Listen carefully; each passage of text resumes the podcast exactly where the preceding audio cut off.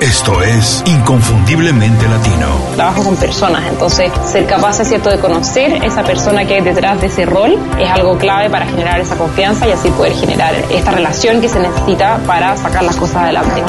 Tienes que hacer un plan que esté basado en lo que te apasiona, en lo que puede ser el mejor en el mundo o en tu mercado y en lo que te da dinero. Y si haces esas tres cosas, te va a ir muy, muy bien. En ventajas, creo que muchísimas. Nosotros nos sentimos mucho más cómodos con la incertidumbre. Nos ajustamos fácilmente a condiciones inestables porque nuestros países generalmente tienen condiciones mucho más inestables.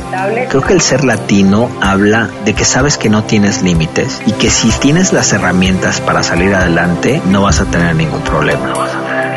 donde el multitasking estaba de moda y realmente se veía como una cualidad, pero está científicamente estudiado que disminuye enormemente la productividad.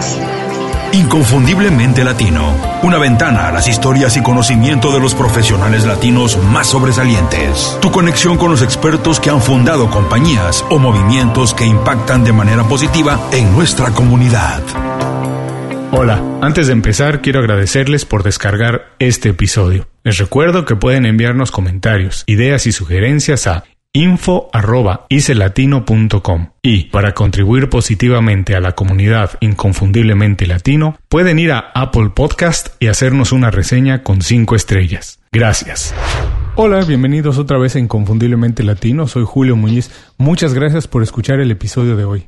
Mi invitado es Jesse Cervantes. Coach y conferencista, Jesse es una de las voces más reconocidas en la radio mexicana. Además de ser locutor en EXA, es director de marketing contenidos de MBS Radio. Jesse dirige todas las iniciativas del grupo con más de 66 repetidoras en México, 3 en Estados Unidos y 6 en Centroamérica. Es una de esas pocas personas que pueden decir que han hecho de sus pasiones su estilo de vida. Sin duda es todo un referente en la industria de la radio, la música y las comunicaciones latinoamericanas, pero hoy lo vamos a hacer hablar de otras cosas, de su trabajo, de liderazgo, de coaching y de todo. Jesse, bienvenido Inconfundiblemente Latino. Muchísimas gracias por hacer tiempo para platicar con nosotros. Me imagino que no te pasa muy seguido porque a la gente que trabaja en medios, la que es conocido, la gente parece ser que sabe qué hace. Cuando te preguntan a qué te dedicas, Jesse, ¿cómo lo explicas para que todo el mundo lo entienda? Mira, realmente eh, muy pocas veces me pasa porque la gente con la que convivo o en donde convivo me conoce, pero cuando me preguntan, los papás de los compañeros de mis hijos o cosas así, siempre digo a la radio sea, para no meterme con el asunto del marketing y de todo el rollo. Oye, ¿cómo estás? Mucho gusto. ¿A qué te dedicas? A la radio. Y Soy así director ya. de marketing de MBS Radio, este, manejo los formatos. Sí, porque he luchado mucho con, con, con eso de, de, de terminar por encontrarme, Julio. Eh, mucho tiempo, mm, yo no sé si la radio me parecía que a manera de, tarjeta de presentación podía no ser suficiente y buscaba, ¿no? Hice una maestría en dirección de empresas de entretenimiento, eh, soy autor, acabo de hacer con un muy buen amigo, Pico Covarrubias, a que conoces un corto cinematográfico para celebrar mis 50, he hecho como de todo, pero mi pasión y a lo que me dedico y lo que soy, soy la radio. Entonces así me presento, siempre, ¿qué te dedicas? A la radio. Bueno, pero ahora que estamos aquí en Mesa, platícanos, por ejemplo, ¿qué hace un director de marketing de un grupo de radio? Mira, eh, yo soy responsable de todo lo que es la estrategia en promoción, publicidad y mercadotecnia de MBS Radio.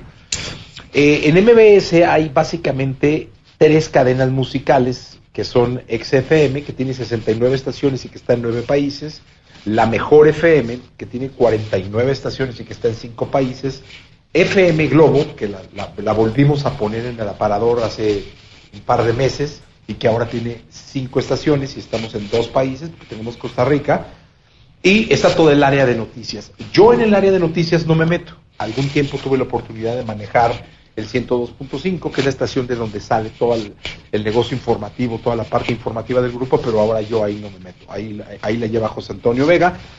Y yo lo que hago es eso, justamente eh, hacer que cada una de las partes que trabajan para, para el departamento que manejo, pues vayan fluyendo y, vayan entrando en comunión con los proyectos que vamos sacando, ¿no? Eh, manejo el área de diseño, manejo el área de promoción, manejo el área eh, de, de- de redes sociales, el área digital no la manejo, pero sí el área de, área de redes sociales. Eh, manejo el área de programación, de programación artística, de las canciones que van a entrar en rotación o a la radio. El, producción de audio, los canales de televisión, son dos canales, la Mejor TV y Exa TV, eh, y todo lo que pasa en los canales, ¿no? La producción, la programación. Y la verdad es que son días bien divertidos. Yo, yo entro al aire, porque aparte soy locutor, entro a las 6 de la mañana, salgo a las 10, y luego ya me, me, meto a, la chamba del día a día, ¿no? Hay planeaciones anuales que se hacen por ahí del mes de octubre, se entrega un plan de marketing por formato, es decir, a XFM como cadena se le hace un plan de marketing, pues un estudio de mercado profundo de cada una de las ciudades más de, las ciudades más importantes en donde está la cadena, se hace, ya sabes, el FODA, la planeación mes por mes, eh, se, se, evalúa el presupuesto de mercadotecnia con el que vamos a poder jugar a lo largo del año eh, y se entrega el proyecto. ¿no? Esto pasa en la primera semana de noviembre y de ahí pues nada más es correr los planes que ya me hubieran aprobado. ¿no? Oye, pues como bien dices, deben ser días muy divertidos porque además no nada más haces una cosa, tienes que ver con muchos departamentos. Eso a mí la verdad me atrae mucho de un trabajo que yo soy muy desesperado, no me gusta hacer siempre lo mismo, así que tener que ver con muchas cosas me parece que lo hace más divertido. Ahora dime, nos conocemos hace mucho tiempo y entiendo que la radio, la comunicación es una pasión que tienes desde hace mucho tiempo y que has logrado hacer de eso un estilo de vida más que un negocio, una manera de vivir y es básicamente como te ganas la vida. Qué manera más divertida y atractiva de hacerlo. Muy pocas personas lo pueden hacer, decir que viven de lo que más les gusta y apasiona. Pero por favor, Jesse, en un minuto, dos minutos, a todas esas personas que están pensando que el entretenimiento, la radio, las comunicaciones puede ser su carrera, puede ser su pasión, su vocación, ¿qué les dices? ¿Qué tienen que empezar a aprender hoy? Dales dos o tres pequeños consejos que tienen que empezar a ver, entender, aprender, estudiar. ¿Qué debería de hacer alguien que está pensando que ese es el camino? Mira, me, encanta la, la, pregunta y la voy a llevar a una reflexión. Yo todo lo baso en la preparación que debas tener para enfrentar los retos que tú quieres y así ir cumpliendo tus objetivos. Yo invitaría a toda la gente que, que, quiere incursionar en el mundo del entretenimiento. Ayer hablaba con, con Carlos de la Torre, un muy buen amigo que es el manager de Alejandro Fernández, y estábamos llegando a la conclusión de que había migrado el término comunicación por el, por el término entretenimiento, ¿no? Eh, eh, a, todos los que quisieran incursionar en el, maravilloso mundo del entretenimiento, yo les diría que definan cuál de las partes o en cuáles partes van a jugar dentro del mundo del entretenimiento. Y Julio, no hay otra opción que no sea prepararte. Prepararte en todos los aspectos. Hoy en día, ya si vamos a buscar un locutor, no solamente buscamos un locutor, buscamos a alguien que esté preparado, que sea bilingüe, buscamos a alguien que maneje un software de edición de audio, que maneje un software de edición de video, que, sepa perfectamente leer las redes sociales, que sepa interactuar, que sepa compartir en las redes sociales. Y todo eso son núcleos de preparación. Entonces tú no puedes llegar a pedir un trabajo si no tienes pues por lo menos cuatro o cinco peldaños de la escalera listos para poder subir yo lo, que les invito es a que lleven una vida de constante preparación. Creo que es lo mejor que les puede pasar. Yo me certifiqué como coach porque tomé coaching. Entonces realmente me apasioné de, la manera en cómo mi coach me, iba llevando. Y entonces fue que dije, no, pues caray, me gusta, me gusta. Y luego él me dijo, ¿por qué no te certificas? Me certifiqué. Después me di cuenta que tenía que darme una actualizada, había terminado la carrera de comunicación hacía mucho tiempo, eh, en la náhuatl, fui con un headhunter porque traía como la duda de poner un negocio, ¿ok? Y él me dijo, me dijo, ¿sabes qué? Realmente eres de nicho, o sea, tú eres de la radio, la radio es un nicho muy chiquito dentro de la comunicación o dentro del entretenimiento. Busca una carrera que te permita, una maestría que te permita formalizar o incrementar el rango de, estudios y de preparación que tengas. Y encontré en la náhuatl, de hecho él me la recomendó, esta eh, maestría en, dirección de empresas de entretenimiento, aprendí muchísimo. Aprendí de cine, que no tenía ni idea, aprendí de, de todo, storytelling, dirección de arte. Eso me llevó eh, a poder realizar mi sueño de escribir un libro y me dijeron cómo, con quién, este, a poder realizar un corto cinematográfico después, porque ahí me quedó como muy claro cuál era el paso. Pero pues a los 46 seis años, Julio, me metí a la maestría. Y, dije, no, pues lo tengo que hacer. con toda la chamba que ya tenía, eh, me iba los jueves de 7 a 10 de la mañana. eh, los viernes de 7 a 10 y los sábados de 8 de la mañana a 2 de la tarde. Así me pasé dos años hasta que terminé mi maestría. Bueno, y luego, eh, me, luego me titulé, o sea, porque luego fue hasta un, hasta un trabajo de investigación, ya me aventé dos años, pues ahora me tengo que titular, ¿no? Entonces me, hice mi tesis, mi examen profesional, de hecho el título me lo entregan hasta la, ah, yo creo que en la próxima, creo que el 24 de septiembre es el- la ceremonia. Entonces yo los invito a que hagan lo que hagan, pero sobre todo en el entretenimiento, se perfilen, ¿no? Hoy es un mundo de nichos, pero se perfilen bien, que me gusta, me gusta cantar, ok, ¿te gusta cantar? Aprende a tocar guitarra, aprende a tocar piano, aprende solfeo, métete a clases de canto, invierte en, en- en aprender a cantar, o sea, no cantes por cantar, sino canta bien, tienes que saber qué rango vocal tienes, hasta dónde puedes jalar, cómo puedes jalar, qué tanto puedes jalar. Eh, ¿Te gusta la conducción? ¿Quieres ser un conductor estrella de Despierta América o alguna cosa de estas? Carajo, cultura, ¿cómo vas a hablar? ¿De qué vas a hablar? No te comprometas a decir barrabasadas frente a la cámara, ni a postear, o sea, ¿qué voy a postear? ¿Cómo voy a postear? Por lo menos respétate y ten buena ortografía, checa bien. Entonces, yo creo que son, son cuestiones que vas a ir cumpliendo poco a poco, pero que todo basa el cumplir las cosas estando preparado para cuando lleguen. Bueno, Me tardé más de los dos minutos, pero no, soy locutor. Oh, pero qué buenos consejos. Oye, pero además, yo me acuerdo perfecto, antes era muy común que cuando uno terminaba la escuela, ya decía, ya terminé de estudiar. Bueno, eso ya no existe hoy en día, se tiene que seguir estudiando todo el tiempo. Apenas el 20% de las personas cuando terminan una carrera se siguen preparando y curiosamente ese 20% es el que siempre alcanza las posiciones más altas y es el que es más exitoso, como se dice. Pero también hablaste de algo muy interesante que hay que encontrar un nicho, hay que encontrar un lugar en el que te tienes que especializar a partir de la preparación para poder destacar. Ahora, hace mucho tiempo te diste tú cuenta que el radio y la comunicaciones era tu pasión. ¿Cómo descubriste tu vocación? Hay personas que les toma, Jesse, muchos años que nunca lo hacen. Hay personas que intentan cuatro, cinco, seis cosas y nunca están a gusto con lo que hacen. Nunca tienen esa, nunca encuentran esa verdadera pasión. ¿Cómo fue que tú lo descubriste? Fíjate que, bueno, te lo voy a contar aquí con muchísimo respeto para los animalistas, para los antitaurinos eh, que, que puedan estar escuchando el podcast. Yo toda mi vida he ido a las correas de toros. Mi padre era taurino de, de- de- cepa. Y desde que tengo uso de razón voy a la Plaza de Toros del Progreso, a la Plaza de Toros Nuevo Progreso. O sea, estoy metido en, en el, en el argot, en el ambiente, ¿no? Realmente ahí, ahí después tuve la oportunidad ahí de, de aprender, de practicar. Y mi sueño era ser comentarista taurino. O sea, yo quería, eh, o sea, era lo, lo que yo quería era ser como Paco Malgesto, como Pepe Alameda y, y narrar correos de toros. Entonces, cuando crecí, eh, pues yo le dije, papá, oye, yo quiero narrar correos de toros, partidos de fútbol, quiero ser comentarista, ¿no? Como el perro Bermúdez, todos estos, ¿no? Mm. Que son de Guadalajara y que David Medrano, y que estaban como muy, muy de moda ya desde entonces. Y pues ya me dijo, no, sabes que no, mínimo leyes, cabrón. ¿Cómo? Eso de comunicación, estás loco, cabrón, eso no existe. La carrera era nuevecita. Y pues no, te voy a mandar a un psicólogo para que te haga un test, y en el test nos va a decir. Y en el test salió, pues, que comunicaciones, ¿no? Y entonces él me metió a la. Él, era muy amigo del líder del sindicato, del Steel. Y yo empecé como, li- como sindicalizado, empecé en el- eh, como operador de audio.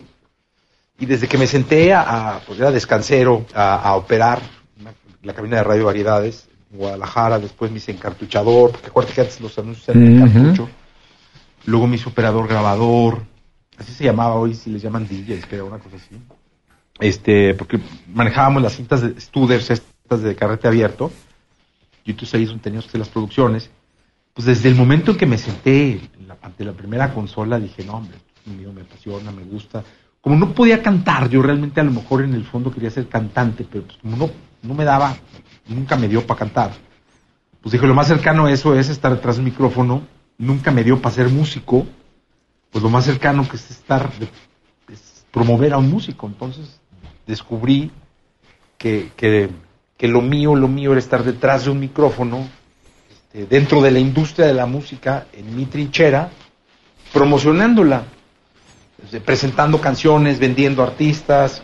Después este, tuve la oportunidad de aprender a programar, eh, tuve la, la oportunidad de aprender a producir y ahí fui, fui creciendo. Me Hice 450 millones de castings, de los cuales me mandaron a volar, hasta que me llegó una oportunidad por ahí en un concurso y pues ya quedé. de ahí ya a lo que te cuente, ¿no? Pero fui de todo, o sea, yo por eso ahora que, tengo la oportunidad de manejar las estaciones a donde llego, me puedo sentar con un operador de audio del sindicato del STIR y yo fui sindicalizado, sé cómo son las, los, domingos de, carne asada, el sindicato, sé cómo hablarle al delegado, este, sé operar, me puedo sentar a operar. Hoy ya es un software, es LED y es maravilloso y todo son sombras con, pegadas con sombras, ¿no? Sombras de audio que se pegan, antes las lagunas pues, eran manuales, ¿no?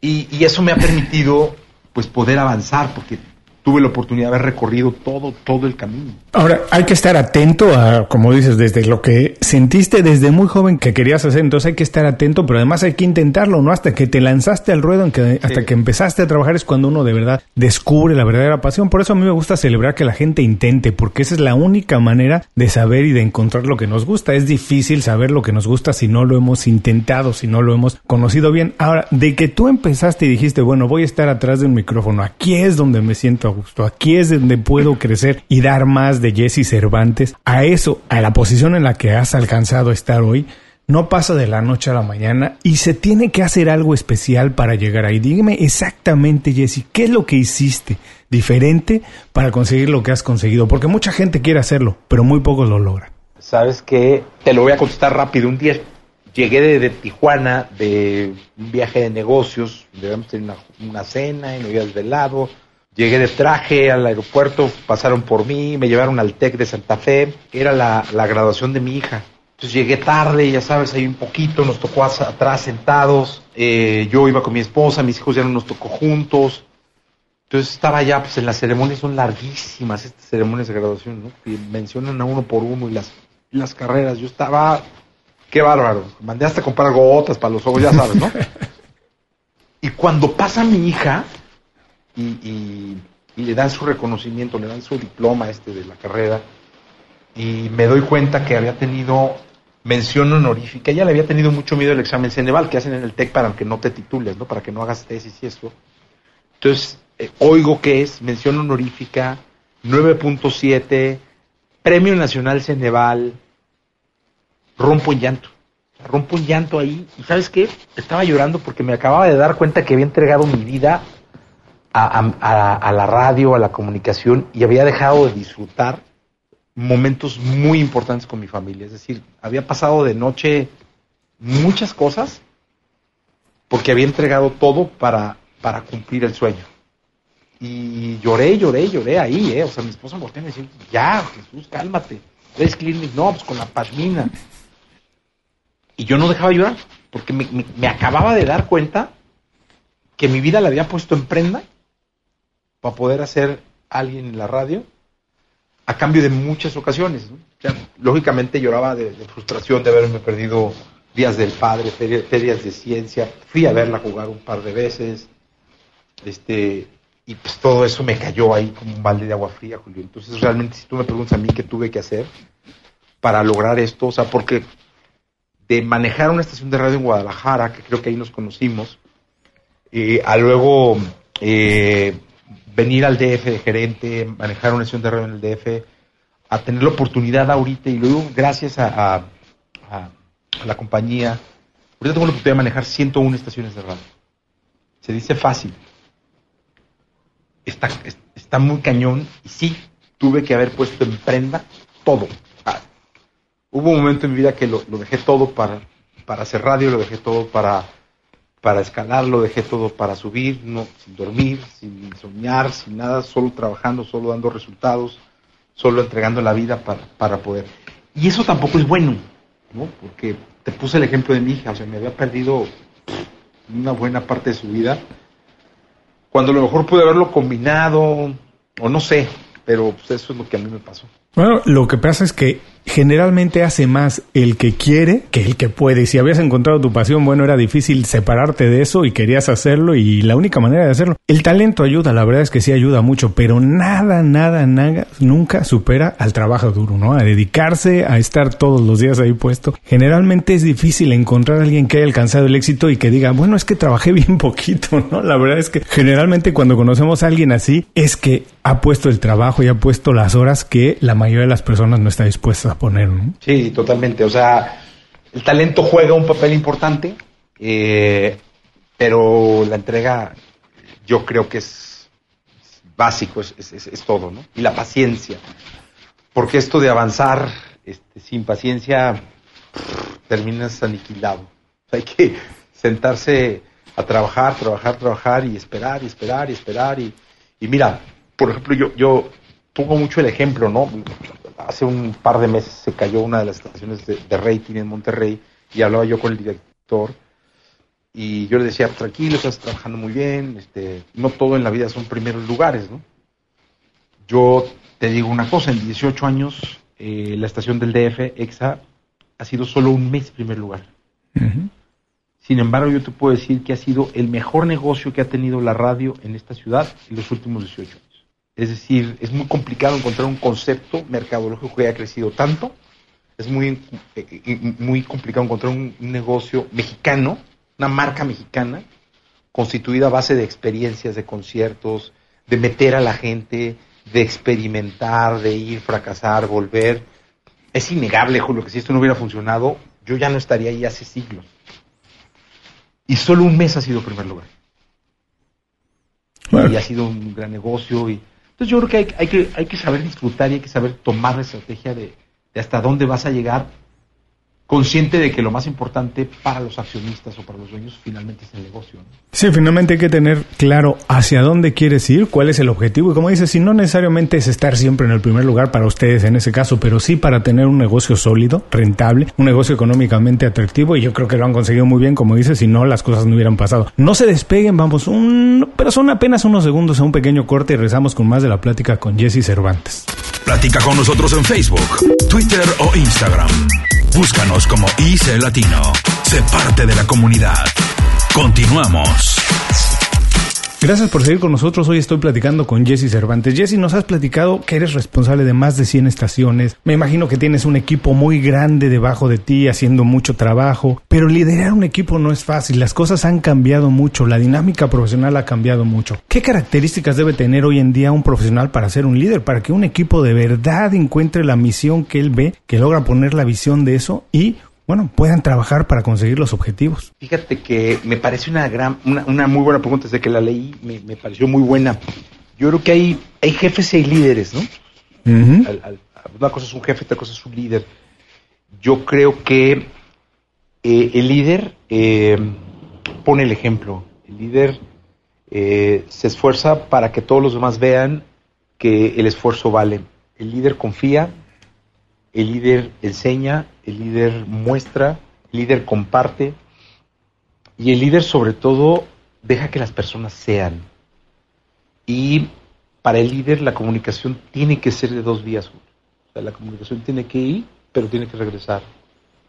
Y es la manera en que yo he tenido la oportunidad de manejar a gente maravillosa, ¿eh? porque yo sin el equipo no hubiera podido hacer nada. Y he tenido gente espectacular que está por todo el país. Este, que han sido desde gerentes, directores, coordinadores, productores maravillosos, compañeros locutores, y que todos han sido parte del equipo, porque al final EXA no, no es solo una marca de una empresa, EXA es o la mejor, o MBS es una compañía que depende de, de, una familia, de la unión de un equipo, ¿no? Que tengo la oportunidad de encabezar. O sea, yo, yo decididamente no hubiera hecho nada sin el equipo. Y, y mi equipo es así, o sea, me gusta mucho compartir, me gusta mucho escuchar, sobre todo hoy, o sea, yo creo que hoy los jóvenes traen un chip distinto, eh, ellos, su manera de ver la vida es, totalmente distinta, este, este, esta marca, estos nombres que le dieron a las generaciones, ¿no? Que ahora separan a los millennials de los X, de los no sé qué, han hecho que, que quizá pueda haber así como cierta diferencia de comunicación, pero yo siempre he creído que cuando uno es, es joven tiene un, un, hambre distinta, ¿no? Uh -huh. Y yo respeto mucho eso. Eh, y la verdad es así, o sea, yo, yo, yo es la manera en que, en que he podido comunicarme, ¿no? Escuchando, eh, de, de, sí, sí soy duro, o sea, sí, sí no soy alguien fácil. El otro día, uno de mis, eh, mis más cercanos colaboradores estaba pasado de copas y lo único que me decía era que yo era muy complicado, que era muy buen jefe, pero muy complicado. Le dije, es que si no, no sería emocionante. ¿no? sería muy aburrido tener un jefe que no fuera complicado. Entonces, sí, sí, no soy fácil, de ninguna manera, pero siempre trato de poner el ejemplo. O sea, miren, aquí estoy, hago frente. Y aparte siempre trato de, si viene el golpe, el golpe es para todos, ¿no? O sea, no es para ti. eh, eh, Vamos, a, vamos a asumirlo todos, ¿no? El error es de todos. Y, y así es como yo creo, yo, yo así es como veo a los líderes, ¿no? Yo tengo uno muy grande, eh, que a mí me parece además un mentor espectacular, del cual creo que hablaremos, porque hay una parte que habla de la mentoría, ¿no? De- de- Ujú. este y él me ha enseñado muchísimo de esto o sea he platicado demasiado con él me ha dicho cómo me ha regañado o sea, duro también fuerte este pero pues, siguiendo su ejemplo la verdad sí sí me inspiro bastante No, bueno, porque si te regañan suavecito uno no hace caso, ¿no? Además, los consejos siempre tienen que hacernos sentir incómodos. Si no, yo digo que no son consejos, son nada más como eh, una palmadita en la espalda. Pero me gustó mucho lo que dijiste de que te gusta dejar ser a la gente. Y muchas veces uno tiene la, o la idea antigua de jefe era más bien el que te formaba, ¿no? Y no necesariamente porque la gente, una vez que contrataste a alguien, me imagino que contratas a alguien porque lo viste que tiene talento, que tiene habilidades, que puede crecer. Y entonces hay que dejarlos hacer, ¿no? Y como dices, hay que dejarlos equivocarse y hay que asumir junto con ellos el error. De, nunca vamos a encontrar también una historia de éxito que no esté acompañada de un equipo. Generalmente viene acompañada de un equipo porque a pesar de que uno trabaje solo, siempre hay alguien que está haciendo trabajo por uno, ¿no? Uno no puede hacer absolutamente todo. Y regresando a lo de la mentoría, ¿quién ha sido tu mentor y qué fue lo que más le aprendiste? fíjate que yo viví en el error hasta que me llegó tu, tu guía y tuve que reflexionar de cómo te iba a contestar. O sea, porque yo siempre contestaba otra cosa. Siempre contestaba eh, gente que me enseñó, gente que me dio oportunidades, pero analizando dije, no, pues eso no tiene nada que ver con, con un mentor, ¿no?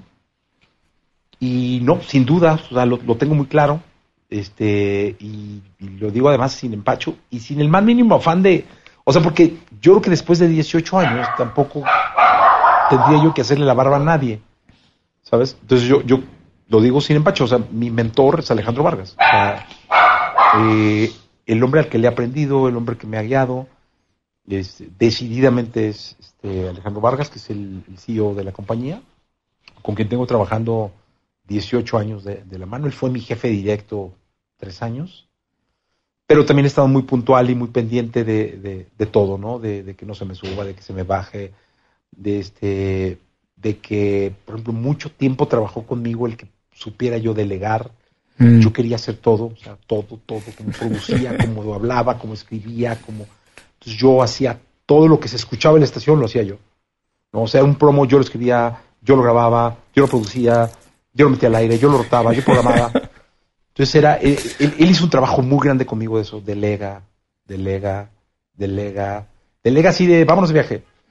Es que no, tengo, no, no, a ver, que alguien programe. Entonces fue un trabajo importantísimo de liderazgo. Eh, en estos trabajos, Julio, y tú lo sabes, juega mucho el ego, juega mucho el poder. eh, que yo digo que luego es un poder chiquito, ¿va? Porque no es, es un poder de industria, es un poder ahí de, de, de- de manejo, ¿no?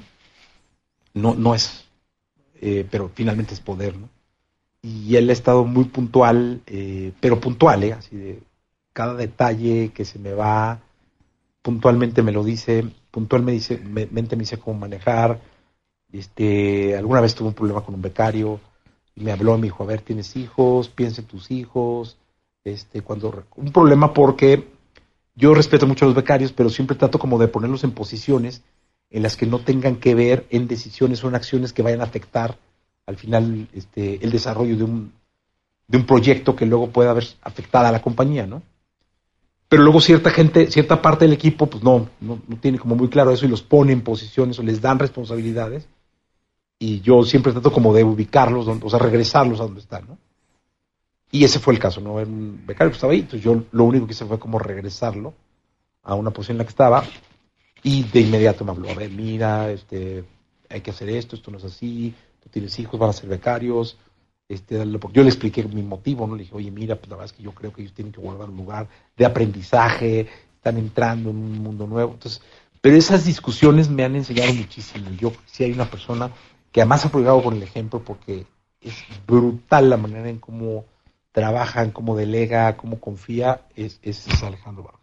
Fíjate qué curioso, ¿no? Porque eh, uno pensaría que uno tiene que, como decías tú, uno se cree que tiene que hacer prácticamente todo, que el jefe tiene que saber todo. Pero las personas que, porque a mí me ha pasado también trabajando con un mentor, que uno se da cuenta que crece profesionalmente cuando empieza a delegar, cuando empiezas a soltar cosas, cuando empiezas a formar equipo, cuando empiezas a formar personas. Porque realmente ese es el trabajo de un jefe, más que llevar adelante la compañía, es formar un equipo que te va a ayudar adelante, te va a ayudar a llevar adelante los proyectos, ¿no? Pero ese es el momento exacto cuando te das cuenta que estás creciendo como profesional, cuando estás empezando a delegar.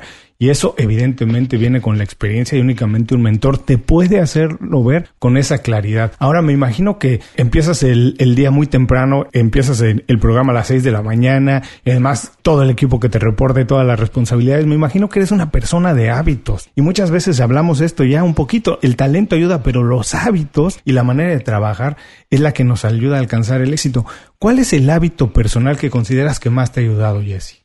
Fíjate que, que, qué buen punto, porque la esencia de la radio versa en la repetición ¿no? para crear un hábito y generar una costumbre. Es decir, tú tienes que hacer que la gente se acostumbre a escucharte, ¿no? Sepa perfectamente que porque das deportes a las 7.45 se van a subir a su coche y cuando sean deportes les estás marcando la hora, ¿no? Le estás marcando el ritmo, lo sabe, todo esto, ¿no? Y yo sí creo que soy un hombre de hábitos muy cañón, pero brutal, o sea, hasta medio obsesivo. Pero creo que el que más me ha... Soy un hombre de días, o también la, noche no... Yo no soy muy nocturno, o sea, no soy un tipo que tú digas, no, es que ayer me estuve leyendo hasta las 3, no, hombre, yo diez y media, once estoy flat. Haga programa en la mañana o no haga programa en la mañana, ¿no? Pero en la mañana, a las... Si no hago programa, a las seis y media me estoy tomando un café y todo o siete, ¿no? y cuando hago el programa, pues a las seis, cinco y media tengo que estar fuera para llegar a las seis, ¿no? Y yo creo que la disciplina marcada de arrancar el día es lo que me ha hecho a mí avanzar. Es decir, la manera en cómo me despierto, me conecto ¿no? con la vida, con la vida cotidiana, para poder arrancar, ¿no? Soy, si soy, o sea, no soy alguien que se quede en la cama, ¿no? Y, lo tengo muy claro, o sea, yo tengo que me despierto, el periódico, baño, todo está como muy estructurado y sé que a, qué hora tengo exactamente que estar produciendo, a qué hora tengo que estar. Y yo creo que la disciplina matutina de, del switch de on para arrancar es lo que me ha hecho avanzar. No sé si eso responda. Totalmente, y además me gustó mucho que dijiste que te conoces muy bien en el sentido que sabes a qué hora tienes energía y no. Y eso es todavía más importante para mí que administrar tu, tu, tiempo, es administrar tu energía. ¿A qué hora soy más productivo y a qué hora tengo que agendar o que programar determinadas actividades? Porque si las, como dices, tú eres una persona de mañana, en la mañana hay que empezar con lo más difícil, con lo que requiere mucho más trabajo intelectual, porque es cuando estás más cargado de energía y las haces mejor. Y a lo mejor en la noche haces cosas más relajadas y eso. Y eso es muy importante como profesional, conocernos exactamente cómo manejamos nuestra energía. Ahora ya me dijiste que la disciplina es tu hábito más importante y que tienes rutina muy establecidas en la mañana para empezar tu día, pero ¿qué hábito o qué rutina no tienes y te gustaría tener y por qué? Uy, te digo, el, ah, he sufrido con eso. La verdad es que yo hice televisión, que la televisión me cayó por ahí del 2006. Fui director de la academia, un reality show acá de México. Fui querido. O sea, de pronto me cayó la tele, la oportunidad de la tele. Sin que me hubiera, o sea, no disfruto la tele como disfruto la radio, si no seguiría la tele, ¿no? me hubiera aferrado ahí. Entonces yo tengo una muy mala disciplina alimentaria, o sea, no, no me sé alimentar. Eh, no es que esté gordo, soy obeso, eh, y no hay manera, o sea, no, no, puedo, no puedo encontrar un, hábito de una buena alimentación, no puedo. Tengo desde hace 14 años intentándolo, he ido a este, todos los nutriólogos sabidos y por haber hecho todos los sistemas, y no puedo, es como parte de mí. Y me encantaría poder decirte qué bien me alimento. Porque una cosa es comer mucho y otra cosa es comer bien. ¿No? así es. Este, yo no sé comer, o sea, no sé comer, no sé comer, no sé comer. Y otro que me encantaría tener, o sea, es algo que, que tampoco le he pegado, o sea, no, no sé, no, yo ya no sé si voy a poder. Estoy seguro que sí. No sé qué tanto este el ejercicio, o sea, no sea un flojazo, me gusta mucho caminar, pero no puedo, o sea, no, no hay manera que me conecte yo con ir a un gimnasio. He tenido coaches de TACFIT, de, de CrossFit, este, he hecho box, kickboxing, este, lo que hago es golf, juego golf, juego golf cada semana, no juego mal, este, le pego bien, me apasiona, me gusta el golf, este, y no he podido engancharme con un ejercicio, digo, mucha gente dice que es una burla esto, tomarlo como ejercicio, pero es lo más que, que me acerco al deporte, ¿no? No, no, no sé, o sea, yo digo, chito, mi hija es obsesiva de, pero así como obsesiva del, del, del deporte, ¿no? Del triatlón y eh, los Iron y hace duatlones y corre cada ocho días, yo creo que una carrera de 10. Estoy aquí en su cuarto, está lleno de medallitas de estas que les dan y de, chips y esas cosas y, y, no, yo no puedo, no manera. Esas son las dos cosas que yo creo que algún día me esforzaré para hacer. Con la disciplina que ya nos platicaste que tienes y con la de tu hija, estoy seguro que eso lo vamos a convertir en un reto y otra vez que platicamos más adelante ya nos vas a platicar que ya tienes la disciplina del ejercicio. Y nosotros tenemos esta disciplina de ir un pequeñísimo corte para continuar con la plática con Jesse Cervantes. No se despeguen. Visita www.icelatino.com. Inscríbete a nuestro boletín gratuito y recibe información y herramientas para impulsar tu carrera o negocio. Continuamos. Gracias por seguir escuchando. Hoy estoy platicando con Jesse Cervantes. Jesse, muchísimas gracias. Estamos entrando a la última parte de la entrevista. Ha sido un viaje maravilloso. Aquí lo único que queremos hacer es compartir algunas herramientas, secretos, cositas que puedas compartir con la audiencia para, digamos, tener días más productivos, pero al mismo tiempo tener más vida. Una vida balanceada, como estoy seguro, como ya lo platicamos antes de empezar a grabar, que la tienes. Y en ese sentido, platícame lo primero. ¿Cuál es el secreto o los secretos para tener una buena red de contactos, gente con la que podamos trabajar, colaborar, que nos ayude, que nos invite a trabajar en algún proyecto. ¿Cuál es esa cuál es el secreto para mantener una buena red de colaboradores? Mira, eh, yo creo que una de las bases fundamentales de lo que yo he logrado son las relaciones públicas. Eh, yo creo que mucho de lo que he hecho se debe a los contactos, los amigos, las relaciones, los enemigos. Eh, y yo creo que todos son importantes y todos son necesarios. O sea, es necesario el que suma, pero también es importante el que resta para volver a sumar, ¿no? Entonces, yo creo que hay que tomarlos a todos y hay que ser un profesional abierto, abierto a recibir crítica, retroalimentación, pero abierto a compartir.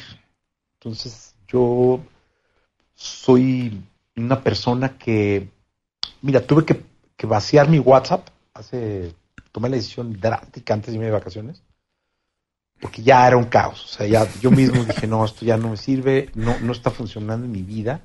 Entonces ya, pum, quité mi línea, cambié de línea y rehice mi WhatsApp. Es decir, dije, no, me metí un par de tutoriales de, de, cuál era la mejor manera de manejar tus contactos en WhatsApp, de la seguridad, cómo la tenías que manejar y entonces bloqueé a cualquier cantidad de gente. Eh, me, me, me, abrí un Telegram, que es, que es como un, un, concepto de comunicación distinta al WhatsApp. Mucho, mucho de mi vida eh, ya lo llevo en Telegram, la otra parte la llevo en WhatsApp. Limpié mi Facebook. De pronto algún día me dio la obsesión de tener 5.000 amigos y después eran gente que ni conocí, que no tenía ni idea. Ya, hice una limpieza total y absoluta y ahora disfruto mucho mi WhatsApp, disfruto mucho mi, mi, mi Facebook, estoy en Telegram, pero lo más importante es la relación pública, es decir, que siempre estés decidido a estar abierto, a compartir, a dar y a recibir. Y que es tan importante un amigo, ¿no? Uh -huh. Para avanzar, como un enemigo, como un hermano, como un familiar, todos van a sumar. Aunque uno sea tantito para atrás, siempre que ¿no? Hay que estar ahí. Pero me gustó eso que dices que hay que estar abierto y hay que estar dispuesto a dar y recibir, porque si no, no es una relación, ¿cierto? Si nada más estamos siempre pidiendo, entonces no es una relación y para eso hay que dar y recibir. Ahora, por favor, platícanos, ¿tienes por ahí alguna página de internet, de herramienta tipo Google Calendar, algo que utilices todos los días para ser más productivo, además de WhatsApp? Fíjate que yo me manejo mucho en Outlook.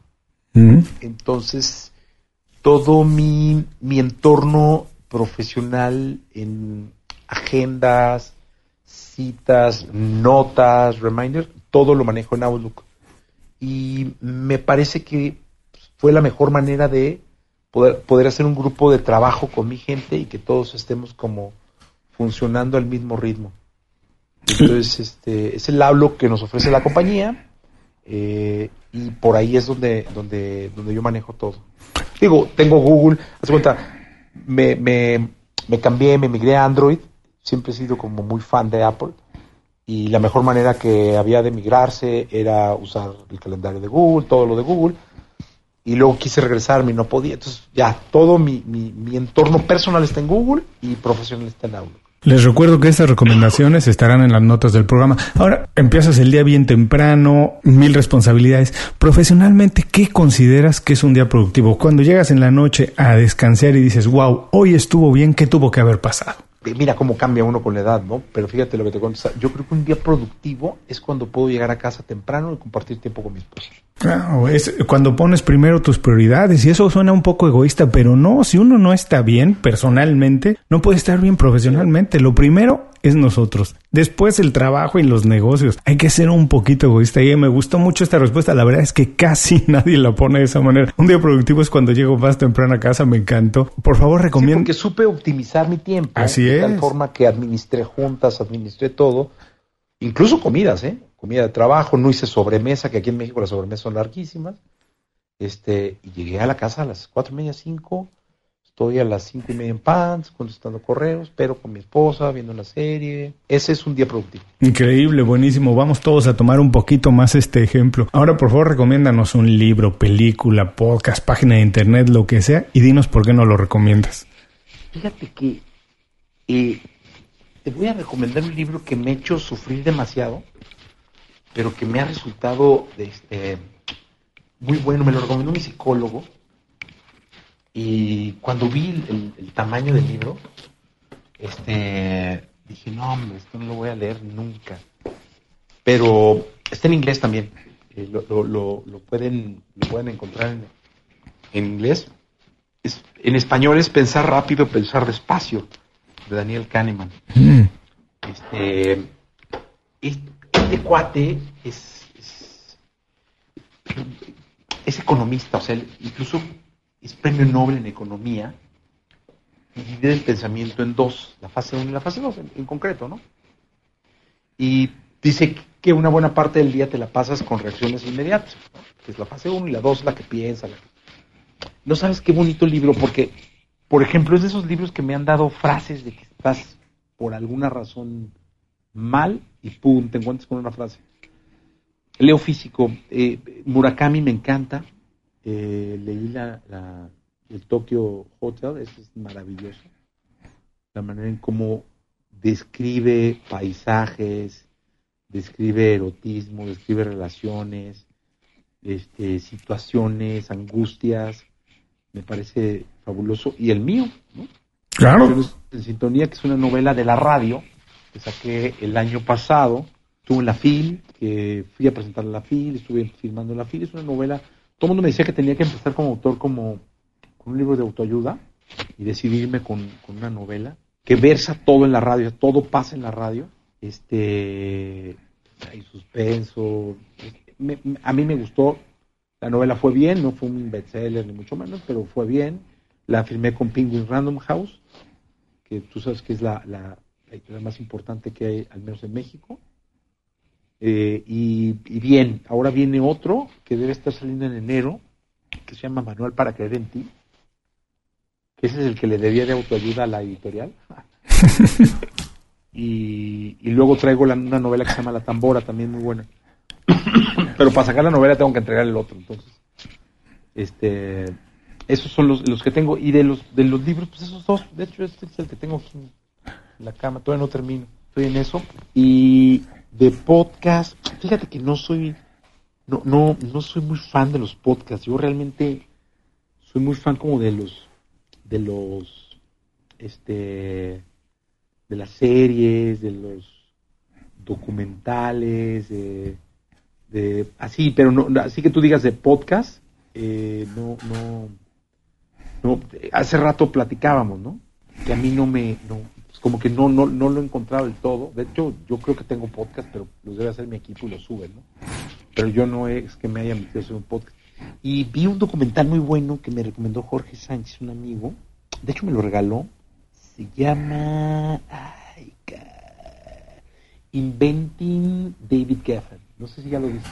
No, pero de David Geffen de Geffen Records. Él, él, él, él, él. Está espectacular. Chécalo, chéquenlo. Es, este, creo que todos los que nos dedicamos al entretenimiento tenemos que verlo, este, porque es la historia de un hombre que hizo todo, o sea, lo que, lo que se te ocurra, ¿no? Eh, es, estos son los que, lo que te puedo, lo que te puedo decir que, que pudiera yo recomendar. No soy así que tú digas, un recomendador nato. ¿no?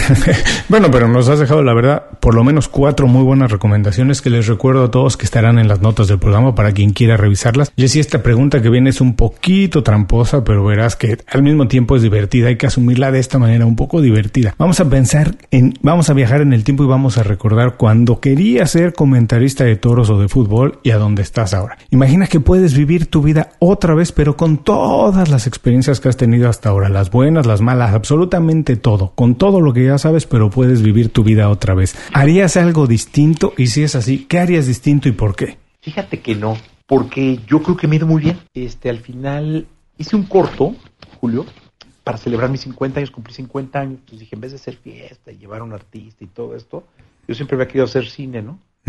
Y ser actor en cine, cine, cine, cine, o sea, filmado en cine, con dirección de arte, con guion, todo, ¿no?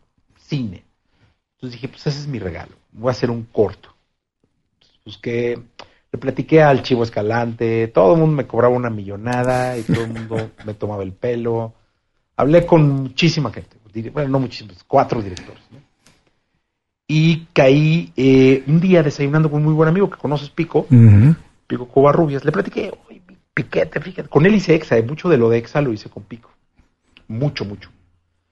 Entonces le platiqué, dije, mira que mis 50, eso está increíble, qué buena idea, porque luego aparte quiero rentar un cine y entonces ahí estrenarlo y, que ahí sea la par y todo ese rollo, ¿no? Y, pues yo dije, ya me mandó a volar otra vez, ¿no? No pasa nada, pues algún día voy a encontrar un que quiera hacer Eso fue un viernes, el domingo me llega una nota de voz de, del director de Pico con la idea del corto, en lo que sí. Y es justo esto que dices es la historia de, en mi historia me empiezan a llegar mensajes, tenemos que hablar, tenemos que hablar. y yo lo mando a volar. Cuando voy a bloquearlo me llega un mensaje de una fecha clave para mí, para mi esposa. Y yo le digo, vamos a vernos, ¿no? Entonces, cuando él me dice eh, dónde, me manda una ubicación y yo voy al encuentro, ¿no? Con esa persona que me van a México, ya sabes, no van a secuestrar, no sé qué pase, no sé, qué esté pasando.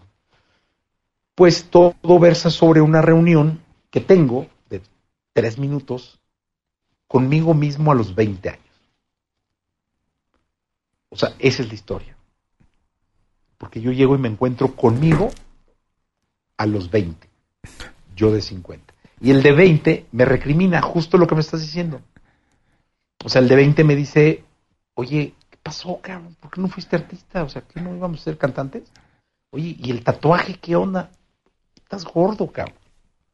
¿Qué pasó con él? O sea, empieza como a poner en tela de juicio cosas que debía, que quise haber hecho a esa edad, y la respuesta es maravillosa. El copy, el, el, guion y la historia es del director, pero me resume mucho, ¿no? Y resume mucho lo que te contesté.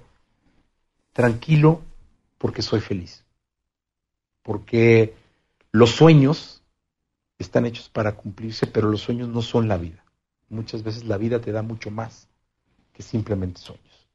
Y yo soy feliz. Entonces yo hubiera vivido igual hecho exactamente lo mismo, cometido los mismos errores y si el resultado es lo que hasta el momento he conseguido, estoy muy bien.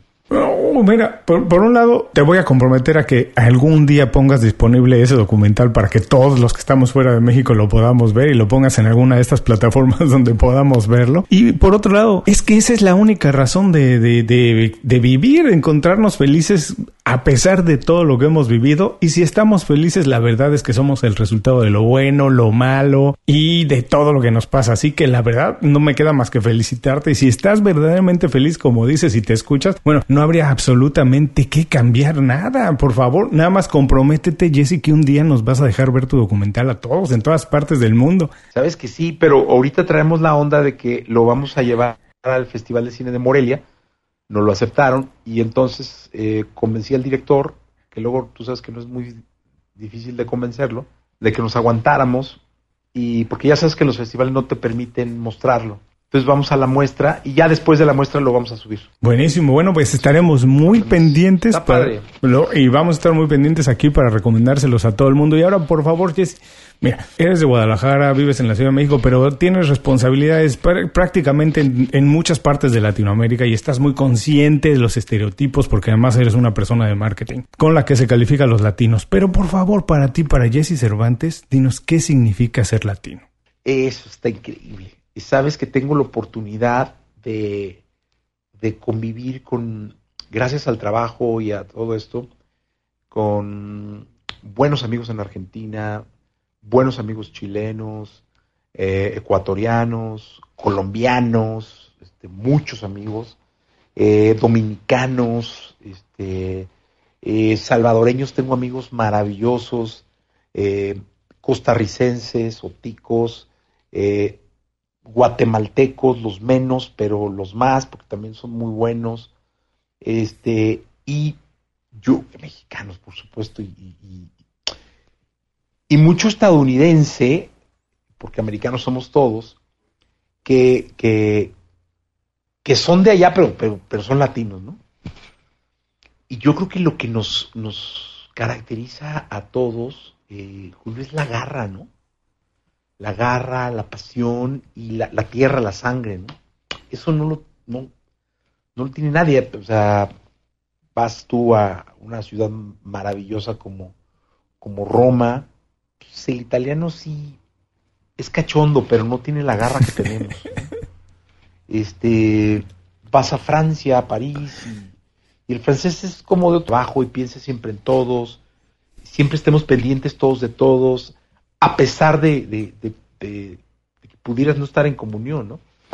Y yo creo que eso es lo que nos caracteriza, la garra, la tierra, la raíz, la fuerza. Eso que dices de esa garra es como dices, hacer las cosas a la latina, ¿no? Es como siempre las hacemos, no importa dónde estemos, nos vamos a identificar porque las hacemos como tú dices, con mucha garra. Jesse, por favor, por último, danos un buen consejo para que la gente se quede con él el resto del día. ¿Cuál es la manera más fácil de contactarse contigo y saber más sobre tu trabajo? Mira, lo, lo más fácil son las redes sociales eh, arroba Jesse Cervantes en Twitter, Jesse Cervantes en Instagram, en Facebook Jesse Cervantes, estoy ahí todo el tiempo.